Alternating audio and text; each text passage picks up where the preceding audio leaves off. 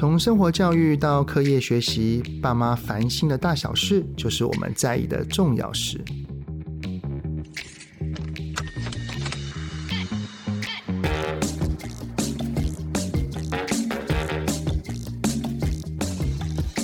大家好，欢迎收听亲子天下的节目《爸妈烦什么》，我是主持人、亲子教育讲师魏玮志泽爸。哎呀，这个暑假已经过了一半了哈，对不对？我还记得哦，我当时还在学生时代的时候啊，暑假可以说是打工的旺季啊。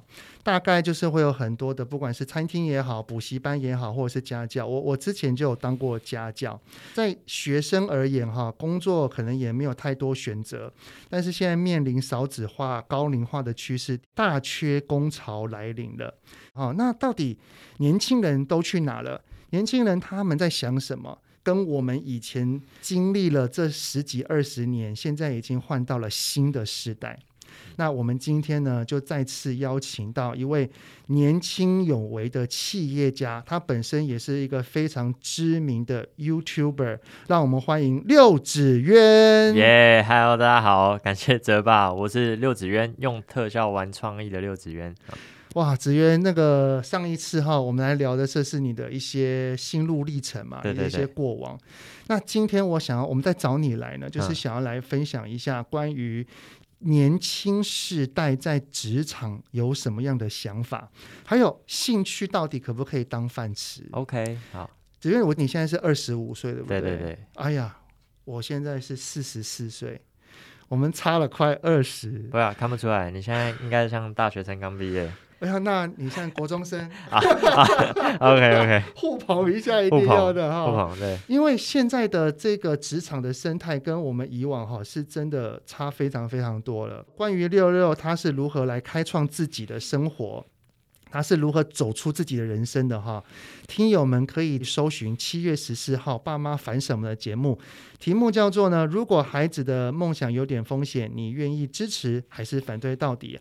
我们这一次再来邀请六六来节目呢，就是我想要来先询问一下说，说六六你整个创业的历程是什么？我记得上一次你有提到说你是国中发现你对特效还蛮有兴趣的，而且有些回馈，然后还蛮有满足感跟成就感的。对对对。然后到了高中，因为有三个契机点，让你下定决心要去比赛啊，要高度投入啊。嗯。然后到了大学的时候。对，好像你也跟你的几个好朋友有去开创一些新的行业。对对对，是什么样的契机会让你跟你的同学们在大学的时候就会有这个想法跟这个动机啊？呃，其实我觉得这个是可以让自己成长的一个好方式哦。我像我自己，我在大学的时候，呃，因为因为基本上我读的是好学校，所以在旁边的环境的人呢都是比较有向心力的，嗯，所以我们甚至。对对方发起了一个挑战，就是说，我们不要比之后谁赚的有钱，我们比谁最早给父母孝心费。哇，对，那嗯，因为我们通常就是大学生，通常都要靠爸妈养嘛，就要给给学费，每个月要、嗯、生活费。哎，对对，哎，那个妈妈，这个这个月的钱汇过来了没？还是怎么样的？所以比这个就很有意思，就是你你不只是自己养活自己，还养活爸妈。那有了这个挑战，我们就会开始想，好，那我们要怎么样开始达成？哦，那这个听起来这已经是大学时期大学生才会有的想法，就因为比较成熟，对对对，所以我们就因为这样就开始尝试东尝试西。那有这样的胆量，其实就是呃，在大学时期，我们相信如果创业失败，我们也还是一个学生，嗯，对，我们不会就是被取笑啊，还是怎么样，对对对。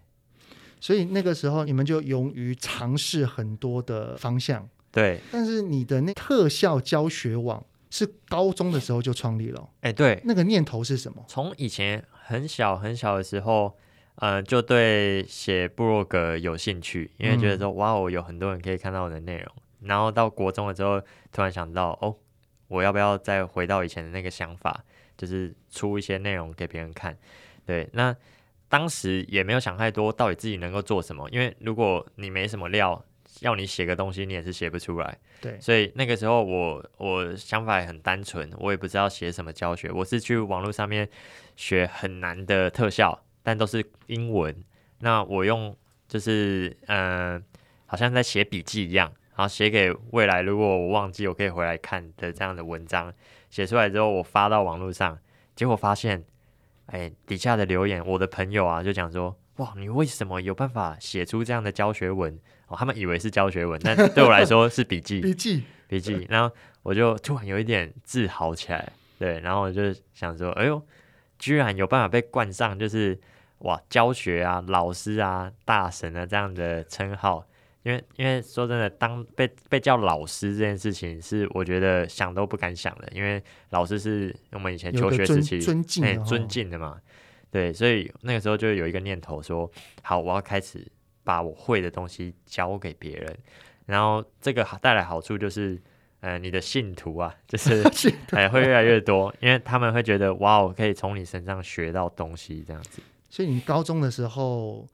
呃，就是因为有感受到很大的这方面的满足感，对对对，所以你才会更加的乐意投入这方面的东西。对对对。那你到了大学，感觉上你跟你同学创业，好像跟特效也没有很大的关联性。对，因为其实我那个时候就是想说，哎，要怎么样可以赚很多钱啊，还是什么样？就是比赛那个校庆费，对不对？对对对对。然后就想说，嗯，做特效可能不够快吧。然后那个时候就想说，哎。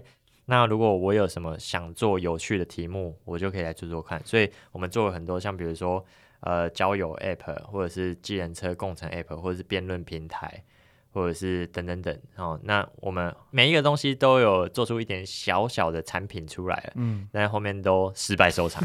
对对对。那你又怎么又回到特效这边来了呢？其实那个时候失败的原因就是我们对这个产业了解的不够深，发现我们做的方向完全错误。嗯，对。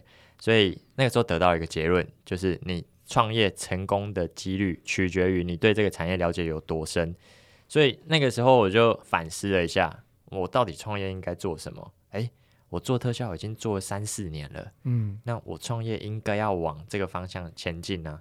所以那个时候我就开始好好想想，我六指渊要怎么让它规模化，让它变成一间公司。哇，大学的时候，对对对，你，你觉得你是独特的吗？我是说，我说我指的独特的意思是，你觉得你在你那一群所谓的大学圈里面，嗯、你会去努力创作做这些事情，你会有这些想法，是少数的，还是很多的大学生都是像你这样？嗯、呃，其实我就我们班来讲，就是会这样想的，可能就只有两三个。嗯，对，即便我们已经是国立的科大了。对，那但我相信，如果是学习气氛更差的学校，更不用想。对对对，嗯、可能就全校只有一两个，更少了。对对对对，所以我觉得就结果来讲，可能会觉得很独特，但是其实我们是经历过很多的失败、受挫。哎，真的。那你从什么时候开始有意识到，哎，我好像真的有一点成功了耶？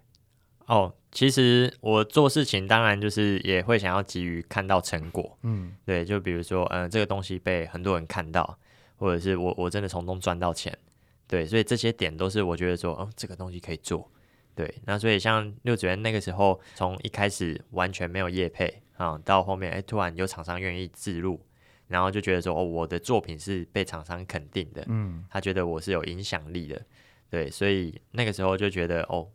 投资这个是有价值的。你那个时候有开始到业配的时候，你的订阅数你还记得是多少吗？诶、欸，我记得一两万。我、哦、一两万就有了。对，因为我其实做的方向是呃小众，但是是专业类型。啊、对对，这个其实可以分享给大家哦，就是做自媒体，你做的这个主题是什么？如果你是那种二诊啊，或者是一般的这种开箱，或者是 Vlog，那可能就比较生活化。那会接到的厂商可能就是比较游戏广告啊，还是什么的，对，但我的不一样，我是呃比较专业类型的，对。然后我在这个领域其实会奠定一个影响力，就大家想到特效会想到六子渊，所以我可以在很接到一些更专业的东西，就比如说呃电脑或者是三 C 或者是对，所以有的时候这些品牌它不会在乎你的就是订阅或者是。View 数多少？反正如果你是有声量、有影响力的，他们就会想要找你合作。对，嗯，也是因为有影响力，好像就是在二零一九年的时候，Google 跟 YouTube 还邀请你去演讲。对对对对对，当时感觉怎么样？哇，就是也是想都不敢想啊，就是、呃、哇，我居然我可以被 Google 这很大公司邀请过去，啊、那其实就是三观正确，然后你平常做的事情不碰新三色暴力血腥政治，嗯，对。那我为什么会有这样的心态？是也是高中的时候有两个恩师点醒了我，一个是对着全班人面前讲说，你们将来要做对社会有贡献的人，嗯，然后另外一个是他知道我开始做 YouTube，然后他就提醒我，他就说你做任何事情。大人小孩都爱看，所以你不能做任何犯法违纪的事情。对，那这两个恩师都深深影响我，所以我之后拍摄的内容啊，我都是适合大朋友小朋友看，他们不会因为看我的频道，然后就之后要去恶整同学还是怎么样，不会，在我频道不会出现这样恶趣味的内容，就是会比较正向。在我这边，我形象很好，所以很多大品牌他们其实反而不会 care，就是。流量对，现在网络非常非常多，不管是脸书也好，IG 也好，还是 YouTube，但是基本上都追求一个东西叫流量。对，所以六六，你的看法就是你要去做坚持你觉得对的事情，对，而不是为了去迎合流量而去做跟你的价值观可能会。违背或者是会影响到社会观感的这些事情吗？对，我当时的目标就是，我希望可以跟大品牌合作嘛，所以我我要怎么样接触到 Google，怎么样接触到雅虎，怎么接触到 Apple，嗯，那其实就是他们的形象要良好，那我的形象也要良好。对，所以我舍弃掉很多我原本可能可以做的。这不简单呢。对，因为刚开始做 YouTube，可能一初期你在高中的时候创，可能还好，因为你就是学生嘛。对。当你后来真的把它变成一个职业的时候，流量多少其实就代表着你跟钱的关联性。对，没错。你是怎么坚持住的？就还是其实中间你有动摇过？中间有动摇过，但是都没有真的就是走偏。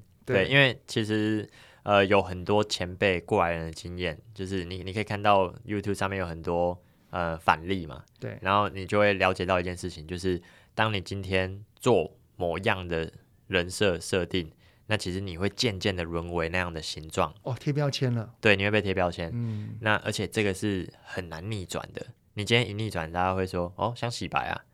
对对，所以你没有办法，就是呃，先用什么很夸张耸动的，先洗一波流量，然后好不容易，然后然后再急转弯变好。刚刚六六有提到一个你的恩师所讲的话，就是我们要做的事情要是对社会有帮助的。对对对对对。那我就想到六六年就是有跟亲子天下出了一本书，叫做《你的梦想可能有点风险》。对对对对对。里面我就记得你就有一段话，就写说。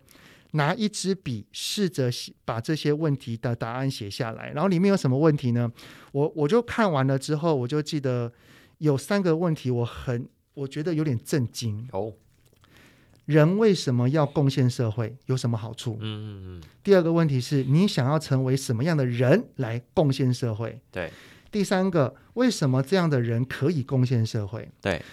我为什么会觉得有点震惊？是因为非常非常多的人，不管是创业也好，还是工作也好，基本上第一目标叫做我要赚到钱。对。但是你要这些年轻人、青少年去写下你未来的一些生活、工作，你要他们想的是对社会的贡献。对。所以我想要问的是，六六，你觉得？工作跟事业和贡献社会的关联性是什么？还有跟钱的关联性？哦，对对对，其实你在做任何工作啊，就是你你其实本人社会化的话，其实会常常会比较愿意跟你合作。嗯、如果如果你今天是一个呃道理也不听也不讲，然后所以这就是很小细节开始，就是你你其实本来就是在这个社会上运作，你就要很社会化，你要懂得待人处事，你要懂得。呃，如何就是做对方想要的东西？对，所以从光是这一点就可以理解到说，哦，其实我我不管做任何事情，都要帮助这个社会，让这个社会变得更好，这才是一个正向的循环。对，然后这听起来也是比较好的一个 happy ending，很好啊。对对对。但是很多人认为说，那我去做公益就好啦。嗯。对，我就是我去赚我的钱，然后再去拨一部分去做公益，嗯，这样也可以啊。哎，但这个就是有点双标，就是、嗯、怎么说？你你这有点像你你做坏事，然后你透过公益就买一个赎罪券那样子。哦，对，但但其实这个就是假的啊。对，嗯、那就是其实就看你是不是想要当一个被尊敬的人。然后你赚到了钱，可是你最后你败坏了名声，嗯、那这个是你要的吗？可以去想想看这件事情，对啊。嗯，这个其实是跟每一个人心中的价值观有些关系。其实我指的贡献，不是说你就要真的把很多钱都拿去做公益、做善事。就是我的意思，其实是说，呃，你你做的事情要是呃正面正向。我举六六你自己的例子好了，就是你开创特效教学网，对，你特效教学就是一个社会贡献。哎，其实可以这样讲，对不对？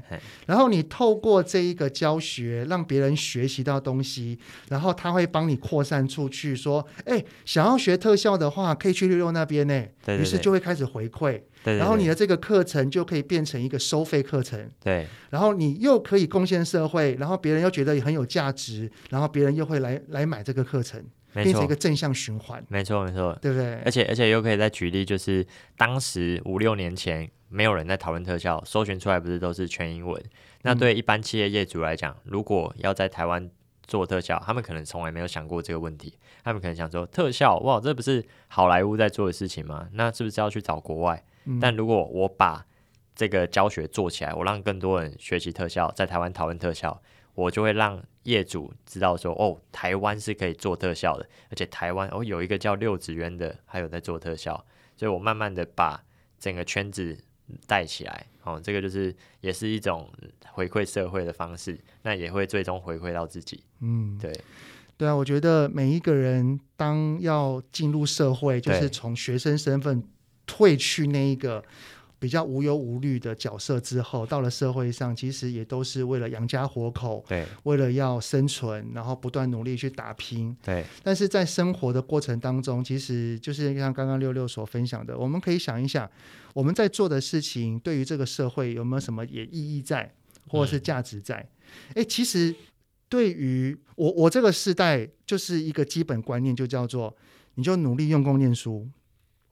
然后你努力用功念书之后，考上好的学校，对，考上好的学校之后，你就进入好的公司，进入好的公司之后，你就可以幸福美满一辈子。嗯，所以当时啊，我在读大学的，我我要我在高中要去考大学的时候，基本上不太会有人告诉我说你想要读什么科系啊。哦，当时每一个人都是跟我讲说，你是第二类组，你就是读电机电子就对了。啊，那为什么要读电机电子呢？因为科技新贵。啊，当时那个竹科啊，或者是内科啊，就是很夯，工作好找，起薪又高，所以这是当时非常非常多的社会氛围是这样。对对对。但是如果以你这个时代来看的话，你是怎么看待我刚刚讲的那个充满美好愿景的这条路径？OK。呃，其实也会想象，就是说，如果大家都往科技新贵那边冲，那就好像很多人都在抢那一个名额，嗯，就跟比赛一样，越多人比，你就越难得名。所以，呃，我那个时候也是在抱着这个想法来做我我人生中的每一个决定。我发现我书读不好，那我还得在这个地方竞争嘛，所以我有没有其他是？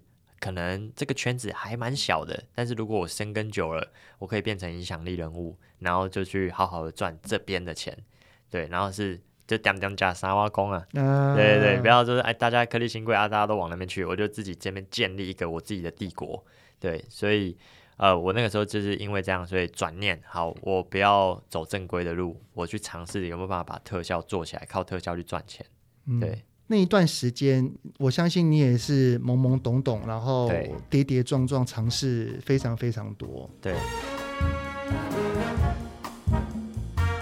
这一段路途当中，哈，你会被这个传统的迷失，因为我相信你的爸爸妈妈是不是也会告诉你说，哦，要去考上好的学校，进入好的公司，对，也会有吗？哎，有有有有哈。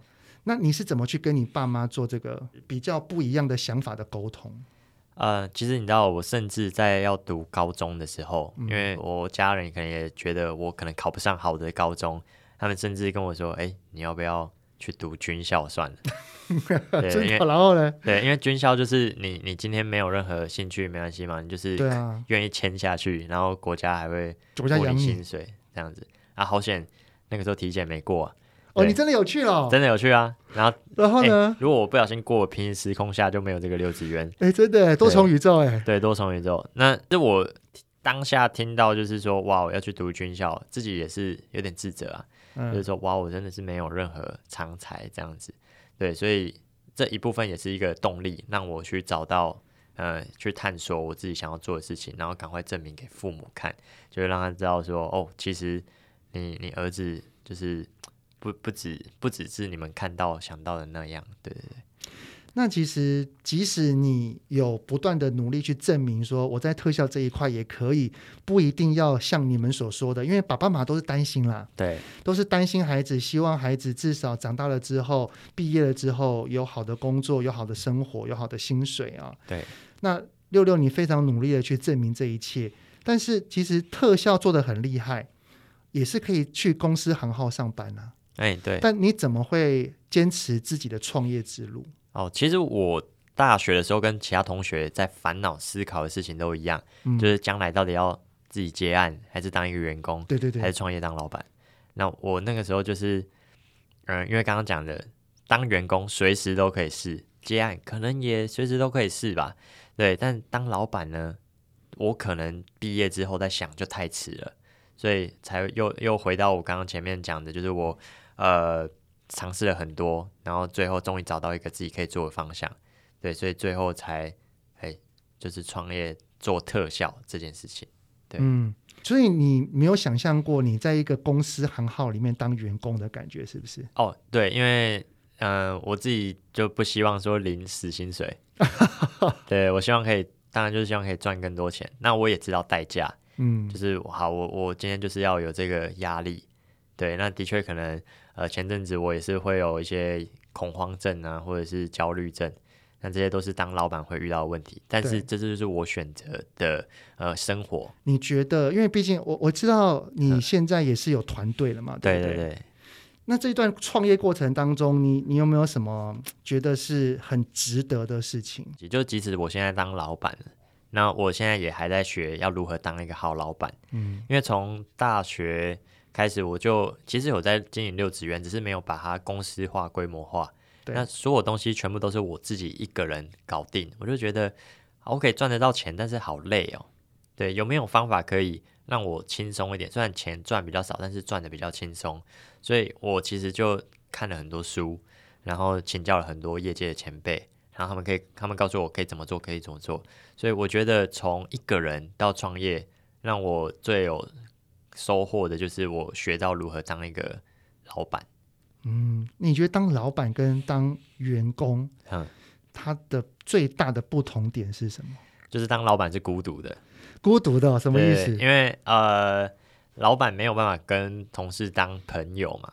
我我知道你现在有，哎，你说三位还是四个？四个，四个是不是？然后有两位还比你大一些些。对对对对对。所以变成说，你要面对一个年纪比你大的人，嗯，然后你要要求他们去照着你的一些想法去做，嗯，所以表示说，这个路途上你也面试了蛮多跟你年龄差不多二十几岁的新鲜人哦。那你觉得现在的社会新鲜人，他要因应这个世代，应该要具备什么特质？其实我很喜欢用，就是我现在这个年纪的人有一个点，就是。现在二十五岁、二十六岁是处于一个很有热情，然后学东西都很有兴奋感的一个年纪。其实我我们对年龄是不排斥的，但是以往我们招到的人的经历就是他们已经没有学习的动力了，嗯，然后会被框架住，然后把原本旧公司的思维带到我们这间公司来。对，但是这不是我们要的，所以呃，我们就是这样子在看待。就是其实我觉得。呃，刚出社会的新鲜人还挺不错的，对对对。那你知道我我可以跟你分享一下我当时当新鲜人的想法是什么？OK，哎、欸，真的是两个不同的世代耶。嗯，我我们那个时候基本上就是好好的听老长官的话哦，把分内的事情做好。嗯，然后老板要求的就是努力执行，而且我们当时有一个说法叫做“老板不准走，员工也不能走”。所以你看，这真的是两个两个不同时代的社会环境哈，是真的很很大的差别。不过我觉得以新时代来看的话，现在的年轻人如果要出社会，对，有一个特质是一定要拥有的。我不知道那个六六你会认同？嗯，就是一定要不断的在变。哦，就很像是六六，你从可能你的 YouTube 频道，嗯，可能一开始是做一些教学，对，但是为了要吸引很多的观众的目光，然后你会做三秒特效，对对对对，然后又因应时事，好像要跟社会做一些结合等等的，对，是不是要对于这个这个敏锐度要很够？哦，对，其实当员工是比较幸福的啦，就是因为压力是老板在扛嘛。那老板其实比较大的压力就是，呃，好，我今天这个主题观众看腻了怎么办？我要换一个新的方向。那员工就是，哎，就是比较没有这个压力在。对，但是的确像你讲的，就是员工要懂得。变动，就是我今天换了一个新主题，那员工当然也要跟着换，他不能跟我说，哎，老板不行，我只能做我原本那个主题。对对，所以他变成要呃学习力要很够，然后能够变动就变动这样子。对，因为我们以前呢就有一个说法叫做，在我更早之前的一个职场观念就是，你就是好好的在一家公司，然后就做到退休。嗯，其实到我的这一代。三四十岁这一代已经开始没有了。对，我相信在你们二十几岁这一代应该更少吧。嗯、呃，对，其实我甚至希望说，我员工呃有一天其实是要离开我这边的。对，就是把我这边当一个过程，你今天要学到东西，要成长，然后你到外面去飞黄腾达，然后、嗯、这样这样才是呃，我觉得我这个公司有帮到你的地方。哇，这真的是一个老板的高度思维耶！对，因为如果说他在这间公司倚老卖老，然后就是就算是拢员呢？对，对对对，就拢员，对吧？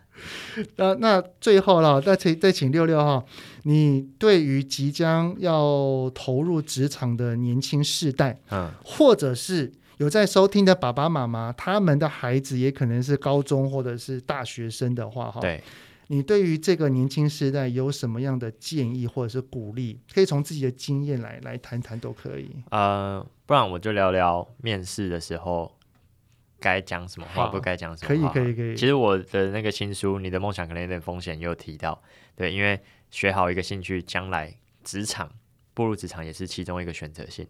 那呃，很多新鲜人都会没大没小，或不知道自己讲出来的话是不是老板想听的，或者是老板听了觉得怎么样。像哦，我举例，假设我是新鲜人，NG 的 NG 的版本就是、嗯、哦，你们的公司我觉得有哪个地方我觉得还待改进了、啊，哇，我的加入一定可以让这个东西变得更好。嗯，对，但这其实是 NG 的。你你真的有听过面试的人这样讲？对对对对对。那为什么会 NG？就是有的时候那个缺点对你来说是缺点，可是对这间公司来说，它可能创造了百万营收是靠这个缺点。嗯，对，然后再第二个是这个缺点可能是老板想的点子哦，对，那所以这怎么可能会是一个你完全不懂这个公司，只是一个面试就直接否定？对，就直接否定。好，那所以应该要怎么讲嘞？就是你应该要讲说，如果啊，把把那个你觉得改成如果，如果这间公司未来遇到什么样的问题，你可以解决。那改成这种方式，就比较不会是在讲缺点，哦、不是只是在指责，对，而是给建议，甚至我这个建议是我可以提供的的替代方案。对，对，对，对，那如果你讲如果，就会变成是老板自己评估这个东西到底是不是缺点，嗯，然后是不是真的遇到问题，这样了解。那如果啦。现在企业想要吸引年轻人，对，那你觉得怎么做才会让现在年轻人是有感，而且是愿意去挑战的？哦，其实呃，我面试很多新人，那他们会选择我们公司的原因，就是在他们觉得在我们公司可以学到很多新的东西，嗯，因为他可能原本在呃旧公司是小螺丝钉。对，就是他，他可能就是做一些很繁复的事情，一成不变。嗯，对。那在我这边是因为要一直报道最新的趋势、最新的科技，所以他必须要一直不断的去收集资料，然后学习如何团队之间的沟通。对对对，所以呃，我觉得要吸引人才，就是要让他们有办法在你这间公司提升自己，然后做久了，他们有办法越来越强，这样他们才会把你这边当做是呃。可能是久留，还是愿意选择你的一个原因。那六六，你身为一个老板啊，现在，那你对于如果来面试的人来讲这句话说，说我来这边，我来学习的，嗯，他可以这样子讲吗？呃，还是我们换个别的说法比较好？应应该要说我学习力很快，嗯，嗯，然后就是公司要要求我什么，我都有办法尽力的去达成。啊，更厉害的新人应该要讲说，呃，老板，我觉得我薪水应该要我我讲高一点，十万，因为我进公司之后，我能为公司带来一百万的收入。好，这样讲，没有一个老板是不会，就是一定马上抢着用你。对，但是，他也要有资历啦。对，对，对，但我不要变碰轰了。对，目前我还没听过，所以期待期待就会有新人会这样子跟我讲。所以如果你是要去面试，假设你是要去面试的话，你就有可能讲出这句话了，哦。哎，有可能，但我也很有逻辑的讲原因呢，啊。啊，对对对，了解。嗯，如果有很多的青少年或大学生，他对于未来依然迷惘，然后他可能他有去尝试了，但是他就是找不到。然后可能会产生一些自我怀疑，你你有什么鼓励的方式可以跟他们说吗？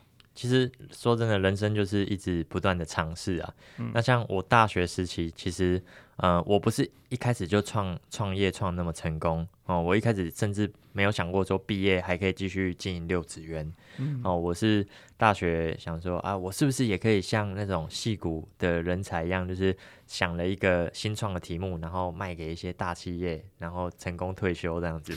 对，所以我那个时候上大学，我就呃三五好友。创造了很多 APP 产品，对，像可能是呃很厉害的搜寻引擎，或者是呃交友 App，或者是呃辩论平台。你大学的时候？对对对，或者是共乘计程车的平台，这些我们都做过。对，那后面都失败，失败原因就是因为其实我们呃自己以为了解我们做的题目的生态，但其实一点都不了解。哦、呃，我举例，像我们做了一个共乘计程车的 App。只是做这个原因是我们很喜欢搭车，对，然后想说，哎，那如果有另外一个人路程跟我们一样，是不是可以一起 share 那一个车钱？所以我们就做了这个平台。但是后来实际做之后，因为这一个平台是很需要乘客跟车行那边互相配合，对，但发现在车行那边，他们想要的根本不是这样的东西，或者是他们的呃行规啊，或者是他们就就是整个跟我们想象的不太一样，所以。整个方向都错了，所以我们很多我们不擅长的题目都草草结束。但是你们尝试了很多，就对了。对，那、啊、为什么我会敢尝试？对，原因就是我知道我自己创业如果失败，在现在这个阶段，我还是一个学生。对，听到泽爸 这个深深的叹气，一定也是有一点故事。对啊，对，我我我们在开录之前，我有跟六六分享一下，因为我我这个转职跟尝试是三十五岁才开始。啊啊啊！我当时有小孩有家庭，其实真的是不能失败啊。对对对对，对，其实你当时是还可以失败就对了，对，因为是学生而已嘛。对。其实就是后路，就是我我今天失败还是一个学生，在业界也比较不会被瞧不起，还是怎么样的，就是不会是一个黑历史，而且而且还会有一种积极正向的感觉，所以我就因为这个状态就一直试，一直试，一直试。对，哇，太棒了！我真的觉得，如果我们很多的孩子有像六六你这样子，又能醒思，然后又不服输，而且愿意尝试的心态，嗯，我。我我相信，不管他们走向什么道路，一定都可以去追往自我实现的。没错，没错。啊，六六，因为你今这次出了这一本书，你的梦想可能有点风险。最后呢，再请你简单的说一下这本书，如果是希望青少年看了，能有什么收获？好了，呃，其实如果你现在对人生还很迷惘，不知道自己要做什么，然后你好不容易有一个兴趣。你不确定这个是不是符合世俗的期待，那这本书其实可以稍微踩刹车，让你好好检视一下自己。那有的时候你不了解父母到底在想什么，为什么他要这样子对你说话？那其实透过这本书，你也可以比较了解父母在想什么。那对家长来说，你也是比较可以知道小孩到底在想什么，然后要怎么样去引导他、帮助他。那我书的里面有提到一个重点哦，就是。呃，你做任何事情都要三点不动，一点动，然后意思就是你不要东想尝试一个，西想尝试一个，然后你的成绩原本可能还普普通通，但是又变差了，那你至少不求你变好，你维持同样的水准，你去尝试，那你至少如果试了不好，然后回来，哎，你还有原本的课业可以继续，就是所以叫做三点不动一点动，就像攀岩一样，那你随时都要，不管在任何时期，随时都要找到一个能够发挥你最大价值的角色，呃，即便你现在。可能家境清寒还是什么，那一定有什么是你现在可以做的，然后等到机会来了，你才有办法，就是好好的去把握住，对，就是不要总是怨天尤人，对。那希望这本书可以带给大家，就是了解到意识风险，然后了解到代价，然后去稳稳的把这个梦想去实践，这样子。那希望最后大家实践出来的故事，不管是成功或者是失败，都是有故事可以讲的，嗯，对。哇，太棒了！今天非常感谢六六再次来到我们这个频道哈，可以来更加了解现在的二十几岁的年轻世代，他们投入职场上面可能在想些什么，然后也听了六六他的一些创业的经历分享，真的我非常的。呃，对于六六所讲的一切的内容，也是我自己所体会过。嗯嗯，我真的觉得，不管是在听的爸爸妈妈，还是你们的孩子，可以从这段历程当中多去想一想，说我们到底能够要过什么样的生活，然后想要去做什么样的事情，才会是对这个社会是有点意义跟价值存在的。对，那非常感谢今天六六的到来，非常感谢，谢谢您。好。不会，谢谢。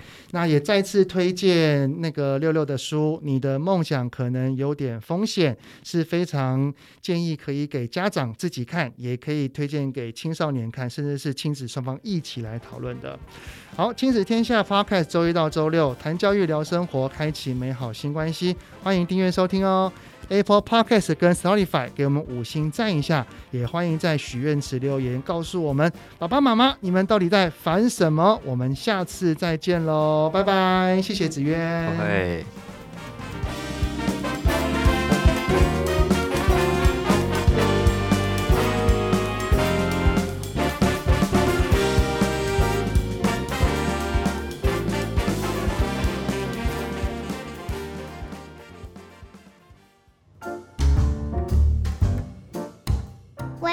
要上学？